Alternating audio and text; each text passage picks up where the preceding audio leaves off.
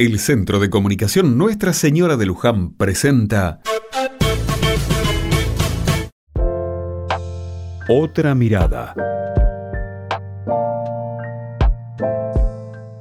El invierno está tocando la puerta y el cuerpo lo siente.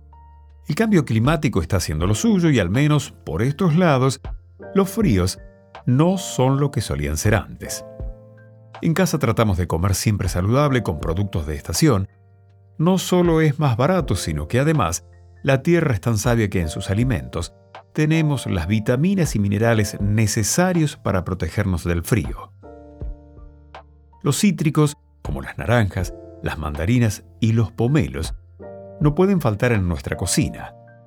En jugos, solos o en las comidas, forman parte de nuestro día a día. Consumimos además jengibre, una raíz que tiene un gusto similar al limón pero con un sabor picante, que ayuda a combatir gripas y resfríos. Cortamos una rodajita chiquita y la ponemos en el agua del mate. La miel es fundamental en casa. Una cucharadita con unas gotitas de limón es un aliado para aliviar la tos y suavizar el dolor de garganta.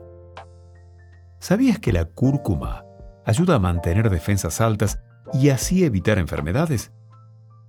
Parecida al jengibre, esta raíz es un analgésico natural que ayuda a aliviar esos dolores de cuerpo típicos de gripes. Se puede usar en polvo o en trocitos. Nosotros lo preferimos en polvo.